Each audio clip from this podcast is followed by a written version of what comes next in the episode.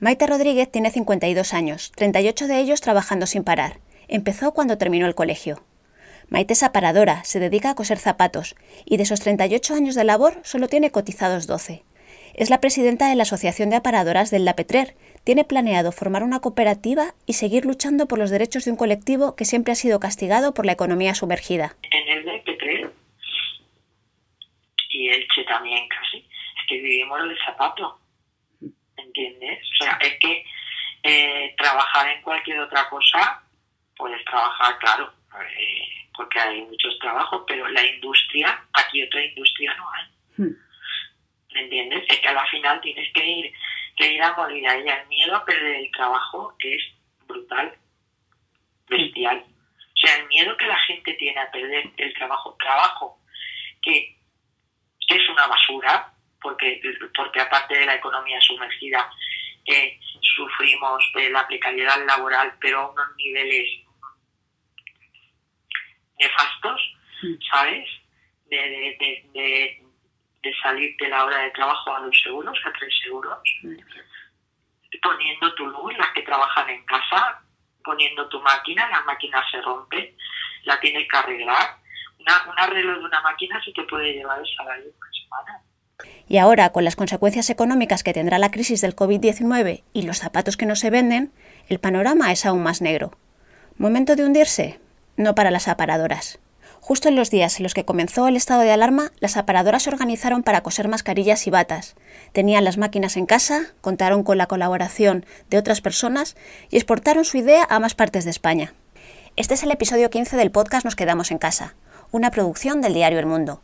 Yo soy Virginia Hernández y mi compañero Daniel Icedín se encarga del montaje. las aparadoras somos muy luchadoras, somos muy generosas y, somos la verdad que somos un colectivo que como sufrimos tanto en, nuestro trabajo, pues eh, yo creo que, que, eso nos hace más fuertes, más unidas, sí. Bueno, la unión está. Lo que pasa es que junto a la unión, pues también hay, hay un miedo, ya sabemos todos cómo está la situación del trabajo, eh, y bueno, es, es un poco complicado. Bueno, la verdad que yo me siento súper orgullosa de, pertenecer a un colectivo que, a pesar de, nuestra situación, aunque no es mucho eh, momento de, de, hacer reivindicaciones, cuando cuando todo esto pase, pues seguiremos, seguiremos luchando por, por trabajar con nuestros derechos y dentro del marco de la ley laboral.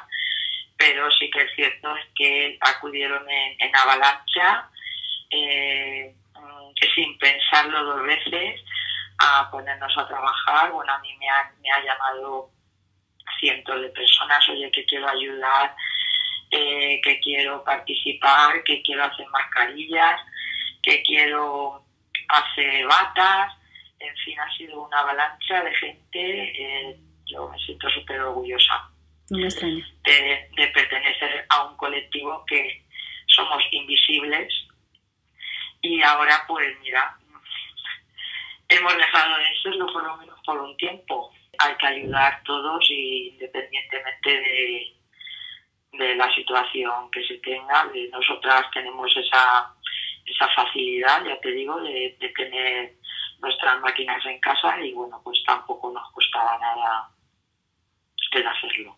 Maite tiene la máquina estropeada y no era momento de buscar un mecánico. Ella se responsabilizó de la coordinación, de poner en contacto a las aparadoras con las personas que cortan el material y con los que lo reparten. Bueno, yo le estaba dedicando, por no decirte, eh, todo el día. Al principio la verdad es que sí que fue duro porque, ya te digo, atender el teléfono, coordinar, en fin, todo ese agradecimiento, eh, las compañeras todas pues con esa con esa satisfacción no al final que te da esa satisfacción personal de, poder ayudar en, esta situación que, que, estamos viviendo.